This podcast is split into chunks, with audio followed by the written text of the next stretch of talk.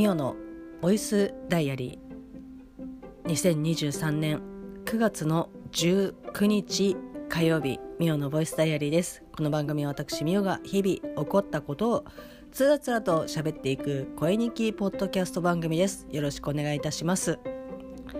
カレンダーをですね見ながら今日時日時じゃないあの日付を言いましたのですらっと言いましたけど。結構久しぶりに喋りますね。まあ朝ですけどちょっと鼻も詰まり。声も低いっていう感じですけどよろしくお願いします。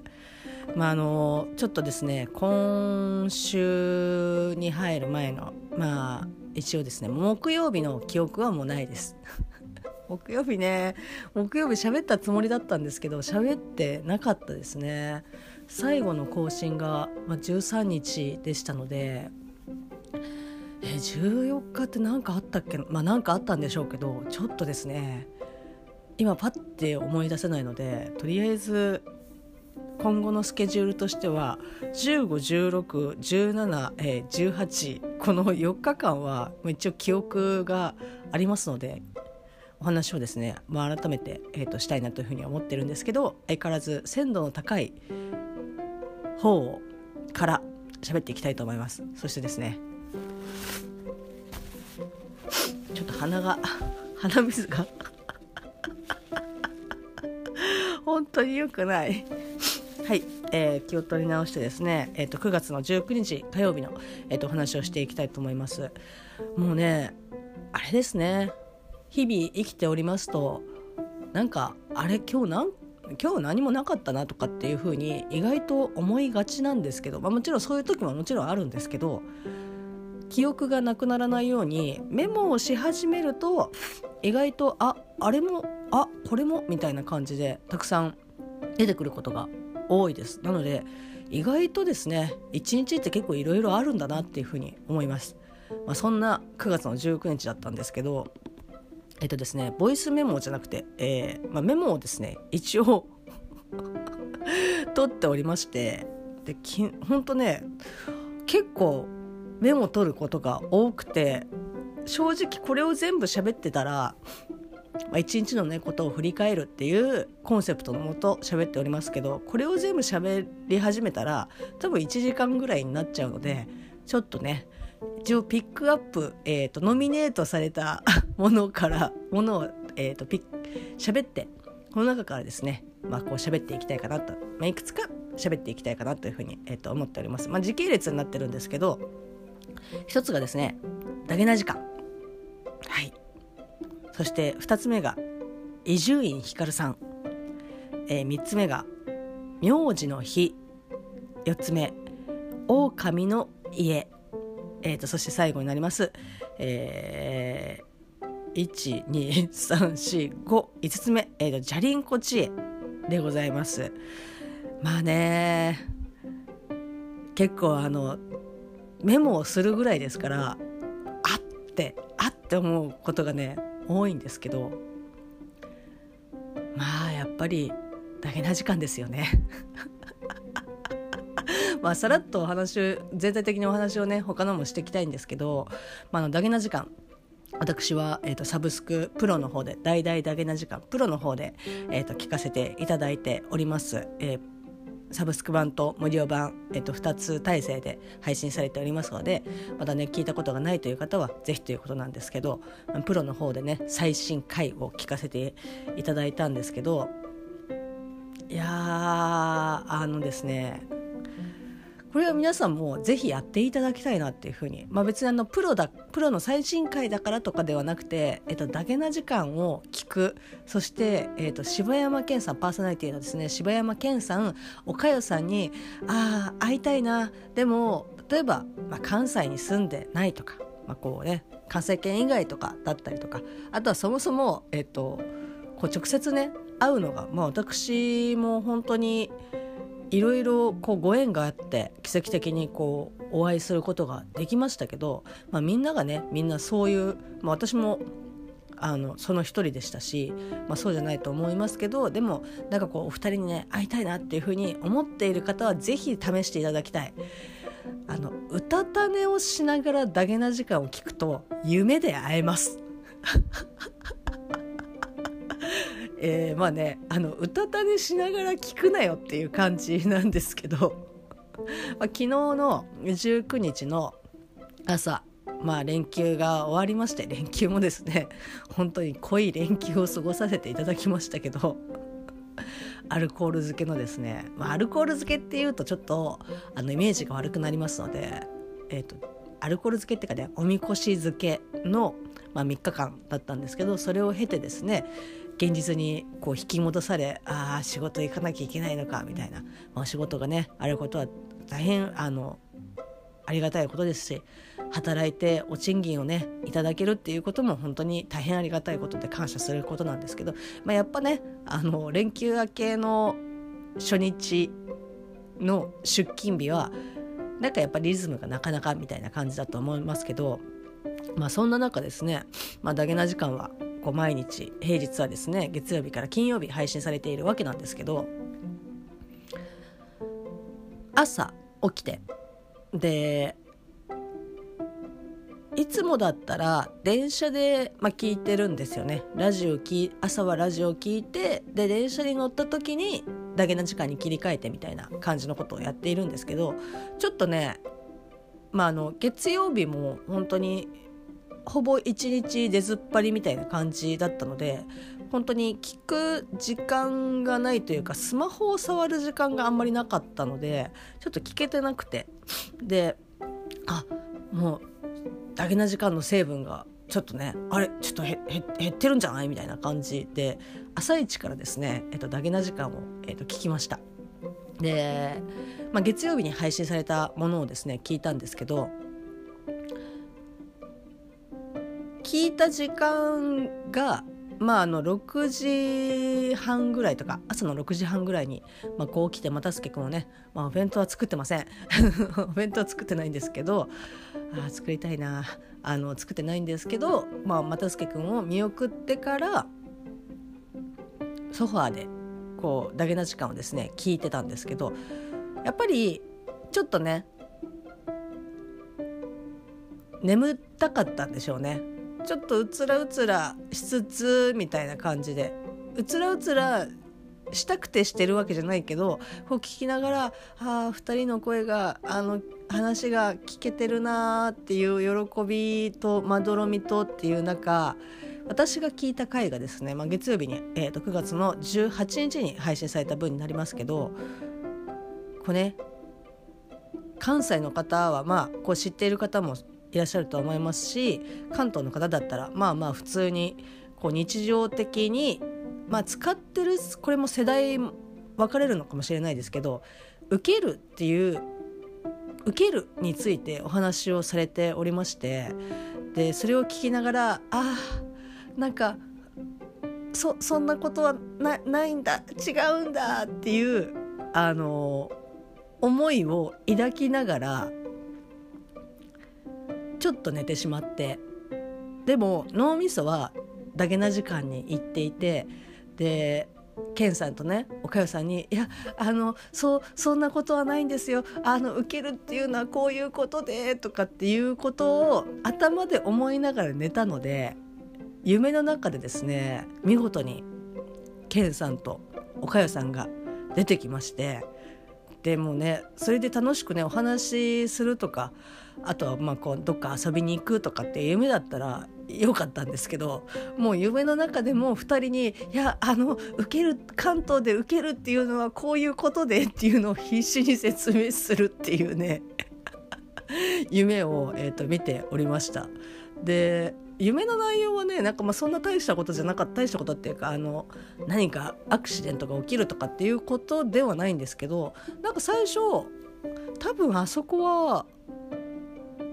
えー、多分おかよさんちだとは思うんですけどおかゆさんちは行ったことないですけど おかゆさんちでで2人がいてで私がなんかすごい「ああの受けるっていうのはここあのおっしゃってることはすごいわかるんですけど」みたいな感じで言いながら説明をしてたらなんかいつの間にかケンさんだけなんかどっか行っちゃってでおかゆさんとこう2人になって2人になっても私はひたすらこう弁明を あの受けるについての弁明をですね、えっと、し続けてで気が付いたらおかゆさんもいなくなっちゃってで自転車に私がなんか乗ってるんですよね外で。でその外の風景っていうのは私の地元の風景でで地元で自転車乗ってでまあよくないですよ。よくあのリアルではよくないですけど、まあ、夢の中ではねなんかまああのギリギリ OK なのか分かりませんけどあの自転車に乗りながら、えーと、スマホを片手にですねボイスメモまあ、iPhone とかね、まあ、Android でもありますけど、まあ、音声を吹き込むアプリがありますが、えっと、それに、えっと、向かって、えっと、ひたすら、えっと、弁明をし続けるっていう。でなぜかそのボイスメモがおかゆさんの携帯にリンクしてるっていうね。なのでもうおかゆさんいないけど私の思いいつか届けみたいな感じで ひたすらのスマホに iPhone に向かっていやこういうことでっていうことを、えっと、話し続けるみたいな、えっと、夢でしたね。はいまあ、その後はもうちょっと覚えてないです。なんかあのなんかどっかにまた別の夢に切り替わっていったことは覚えてますけどなのでですね、まあ、あのどんなタイプの夢が見れるかっていう保証はできないですけどお二人に是非ね夢の中でも夢でもし会えたら 夢でもし会えたら夢じゃない夢でもし会えたらっていう思いがある方は是非ですね是非お試しいただきたい。えー、ダゲな時間2人に夢で会う方法としてはちょっとちょっとねすごい眠い時じゃないあの気持ち眠いなっていうぐらいの時にまどろみながら、えー、ダゲな時間を聞くと2人で会える確率がかなり高確率ですね会えると思います。まあ、あの100発100中ではないと思うので そこはねあのご理解の上ということなんですけど是非お試しねいただければなというふうに、えー、と思います。はいで、まあ、このね「受ける」っていうことですけど、まあ、カタカナで「受け」えっと、ひらがなでる「受ける」ですけどまああのまあ、ぜひですね、えっとふえっと、プロで聞いている方は、まあねまあ、あの何も言わなくてもあの勝手に聞いてるとは思いますけど、えっと、フリーで聞いている方、まあ、Android ユーザーの方もそうですし、まあ、ちょっとお頼めしで聞いてみようかなっていう方は、まあ、もう少しお待ちいただいてっていう感じなんですけどまあ本当に 本編でも、えっと、ちょろっとおっしゃっておりましたが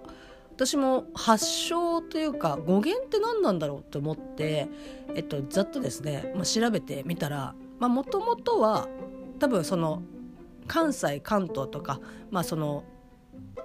北とか南とかっていうことは多分関係なく、えっと、賞賛を受けるとかっていう感じの、えっと、受けるからまあ、だんだんなし崩しになりもともとの、えっと、意味は称賛を受けるっていうことなのでまあその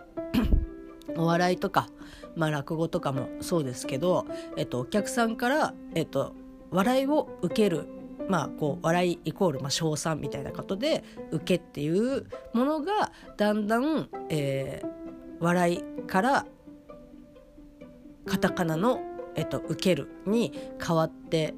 崩れていったんじゃないかなって。だから多分ですけどもともとは全国的にあったんじゃないかなっていうその漢字の「受ける」っていうこあの言葉自体は別にその地域は関係ないと思うのであったけどそこからカタカナに崩れて、え市民権を得たのが関東なのかなって。まあ関東まあおそらくまあそうですね。えー、静岡あたりで切れてるんじゃないかなっていう切れてるっていうかあの日本列島を縦に縦っていうかねあのよくね見る日本列島を真っ二つにして西東の東方面では使われているのではないかなっていうふうに。まああのね名古屋とかあのその静岡とかあのあそこら辺はまあなんかちょっと微妙なね感じだと思いますけど。まあそんな感じなのではないかなというふうに、えっと、思ってます。はい、だからまあ関東周辺は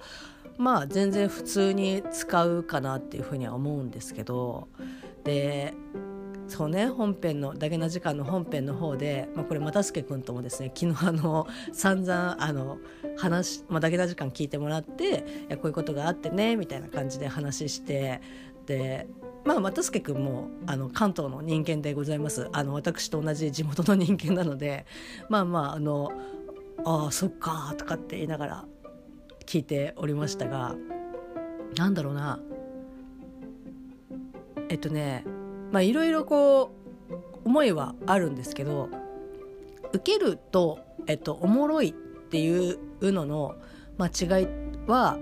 まあ、このね短い時間で喋りきるっていうのは難しいんですけどこっちの、えーと、受けるっていうのをどういう感じで言っているのかっていうのを、まあ、ちょっとお話しできたらなというふうに、えーと、人様をですねお話しした内容で、えーと喋るというかまああの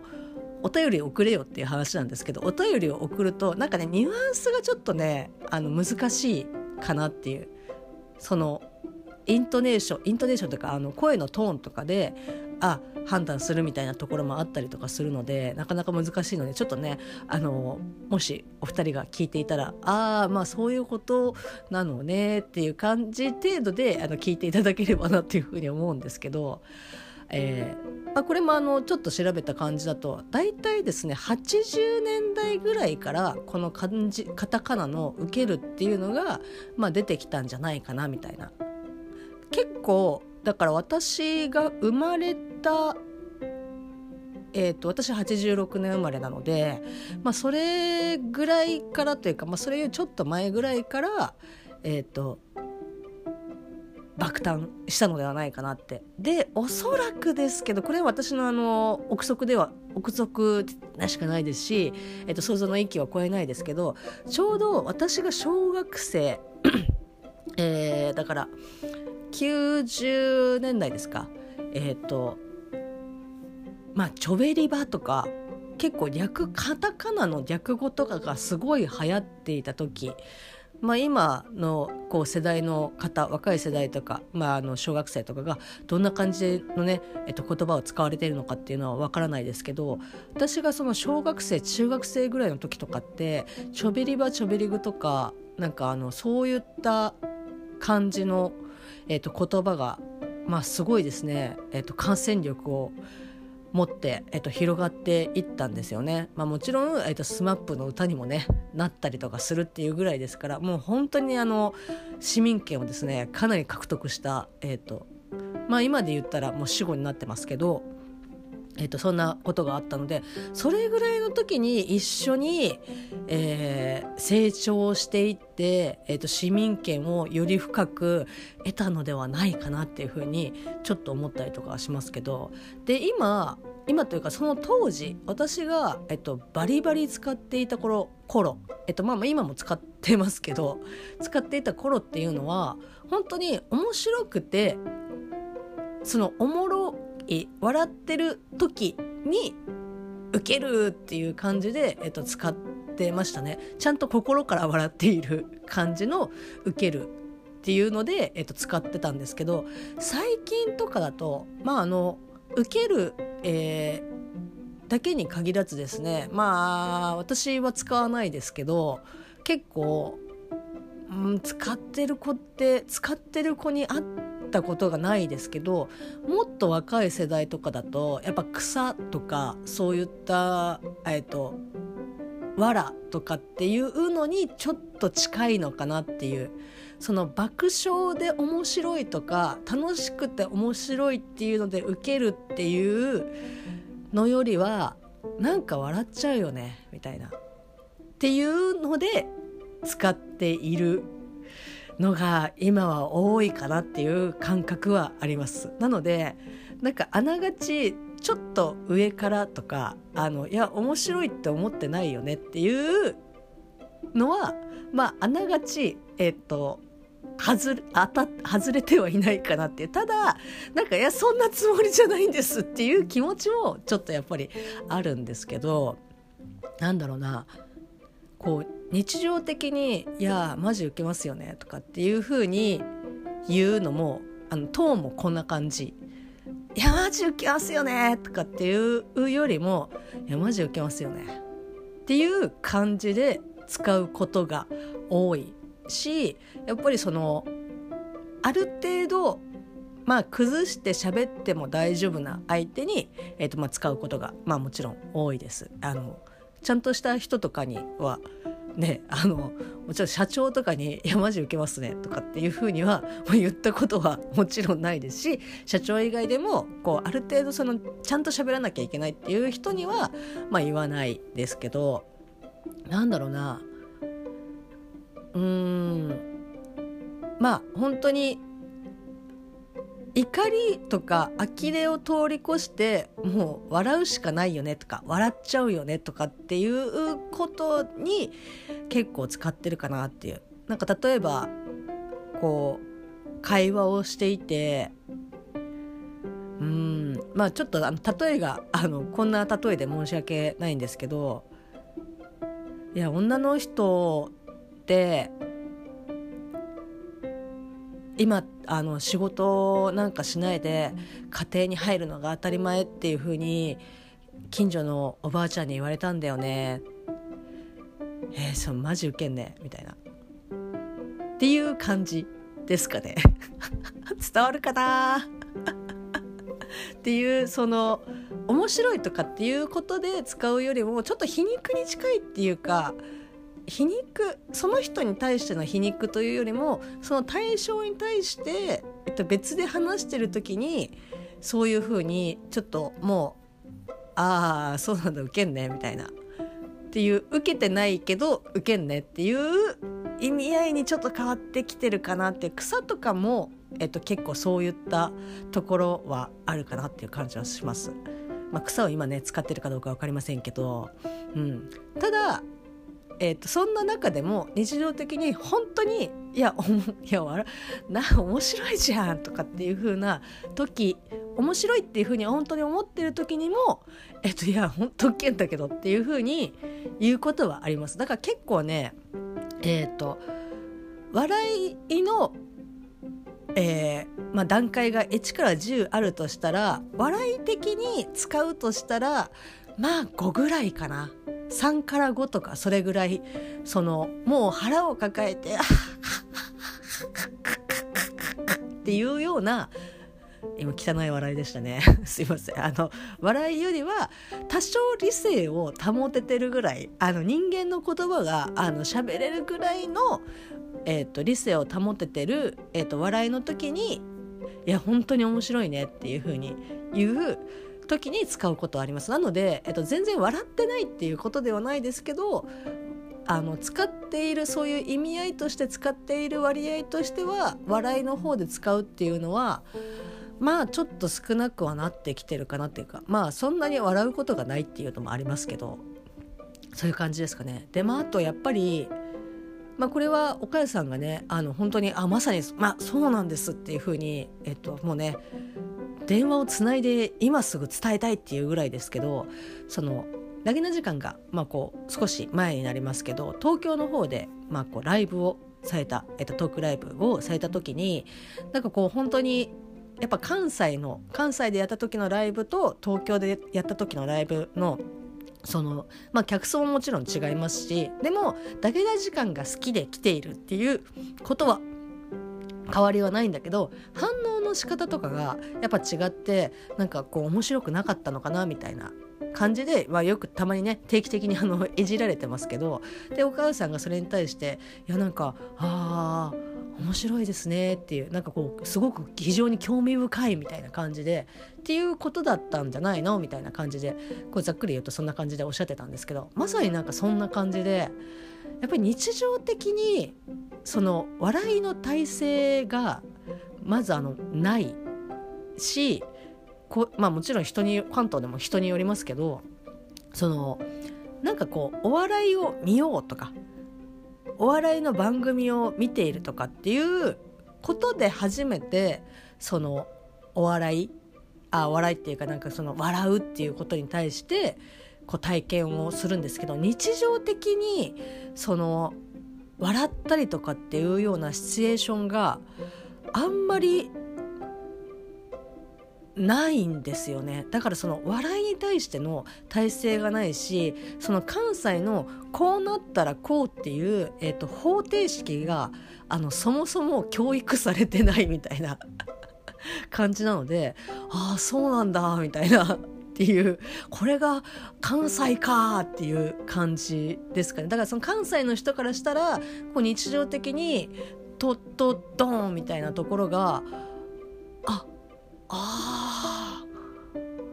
関西だねっていうような感じ。これはなんか本当にえーと、上からとかバカにしてるとかっていうよりもなんかあのそういう文化に触れたみたいな感じですかね。だからそのそれも逆もしかりだとは思うんですけどだから西の方が東京に来た時に「ああそうなんだ」とかっていうそのまあ笑うとかっていうのとはまた別になるかもしれないですけどやっぱこうまあね西東に限らず北南もそうですけどやっぱある程度その文化っていうものが多少違ってはいると思うのでなんかそこに対して「ああそうなんだああ」みたいな。だから関東の人間がえーと、まるっとね関西に、えーと、西に移住すれば多分ねあの遺伝子にですね新たに刻み込まれ潜在意識にねこうゴリゴリ刻み込まれて、まあこうね、爆笑みたいな感じに爆笑することに慣れてるみたいな感じかな。あとなんだろうなこれは例えとして合っているのかっていうのは分からないですけど映画とかでこう見てたりとかしてでたまに海外の方とかがこう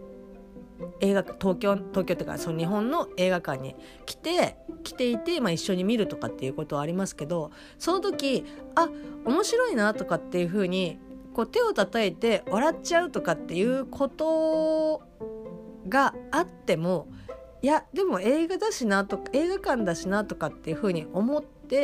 こうププって笑うこととかハッて笑うことはこう自然にあるけどなんか海外の方って本当に結構なんかその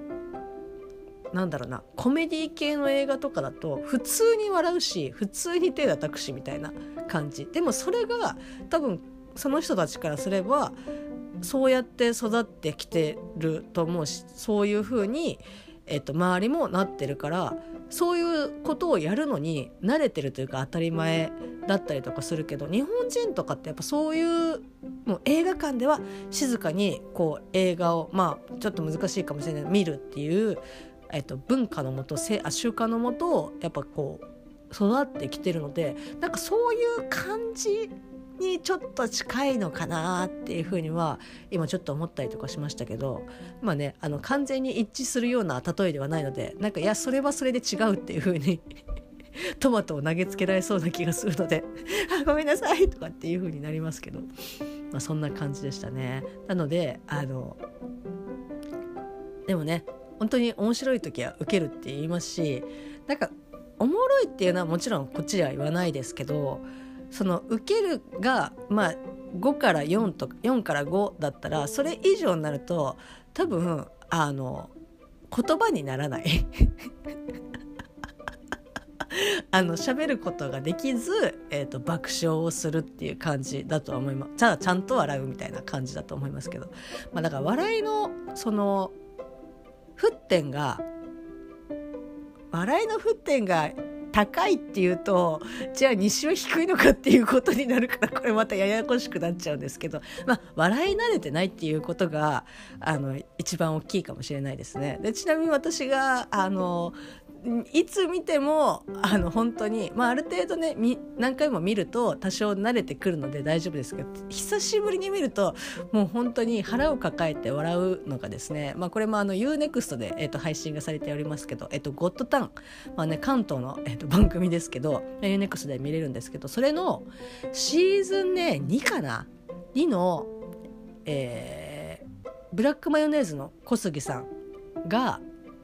えー、司会をやってるコーナー。司会をやった単発で司会をやったコーナーなんですけど、えー、大声選手権というですね、まあ、その司会者にこうどれだけ大声を出させるかで、まあ、メーター測ってて一番大声を出させた人が優勝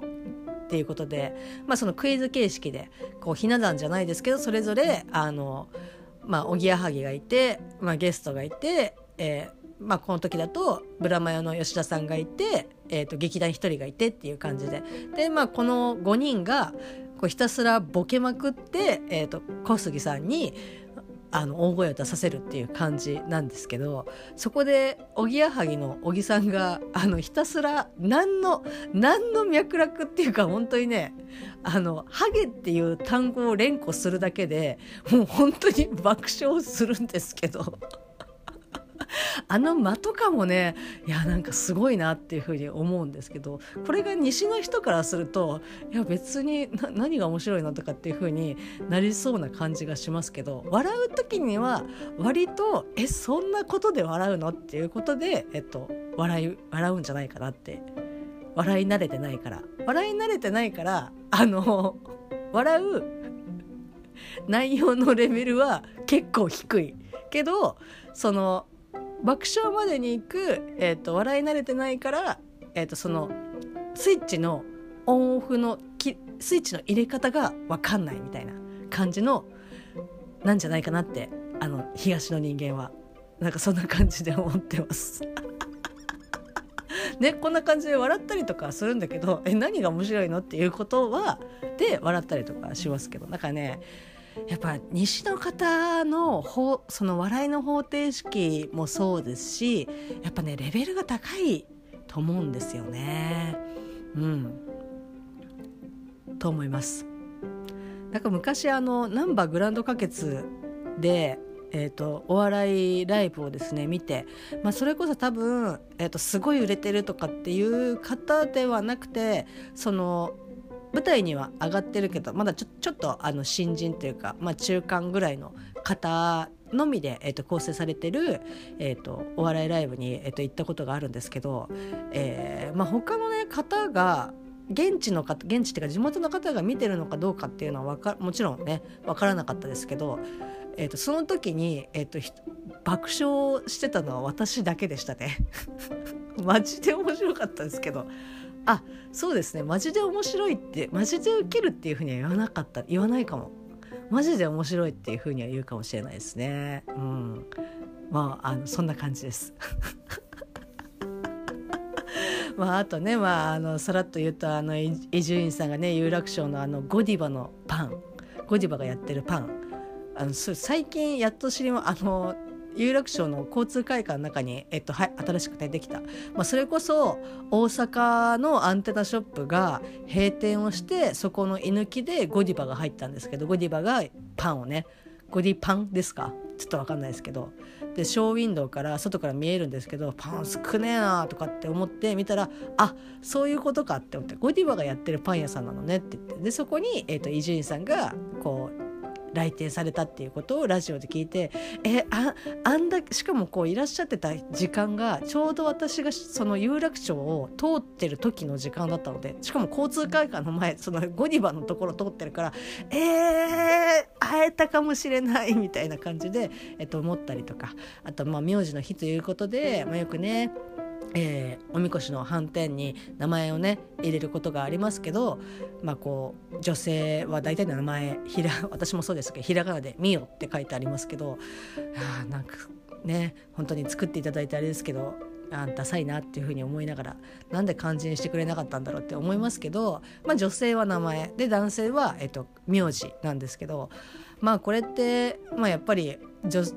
女性の方ってあの旧姓あの名字が変わるっていうことがまあ大前提だから、まあ、そういうことなんだろうなっていうふうにちょっとふつふつふつとですね思いながらもし今度作るって思ったらいや名字で作ってくださいっていうふうに、えー、と言おうかなってそうすると多分三越島で「え旦那さんの着てきたの?」とか誰かの着てきたの？っていうふうに多分言われると思いますけどいや私のですっていうふうに、まあ、言いたいかなっていうふうに、えー、と思うそんな名字の日だったりとか、まあ、あとは何ですか？忘れましたけどなんかいろいろありましたね。あと何かあったっけな？何かあったっけなっていうか。あーあとねこの伊集院光深夜のバカ力でお話しされてましたけど「えっと、狼の家」が公開、えーと、映画公開されましたけど私も知らなくてねざっと公式のホームページ見ましたけどもう公式のホームページ見た瞬間にここれはちょっとうーんなんか精神的に大丈夫じゃないとなんか見て大丈夫かどうかが分からんっていうぐらい割とインパクトのねある、えーホームページでしたけどぜひ気になる方はですね、まあ一、一度だけ1回でいいから、えーと、カタカナで「狼」えーと、ひらがなでの、えーと、漢字で「家」「狼の家」えー、と検索していただいて公式のホームページが出てきますのでぜひですねワンクリックだけねしていただいて、まあ、そこでジャッジをねしていただきたいなって私はちょっと躊躇してます。おおおおっていう 感じですけどはいそんな感じですかね。あとは、えっと、ジャリンコ知恵の、えっと、39話の回が結構ねなんかさまあ全体的にそうなんですけどこの回はなんかあの作画がかなり気合入ってんなっていう感じ。まあ吉江さんと、えっと、鉄の、えっと、話がほぼほぼメインですけどあのねなんかあのあっ結構技術的に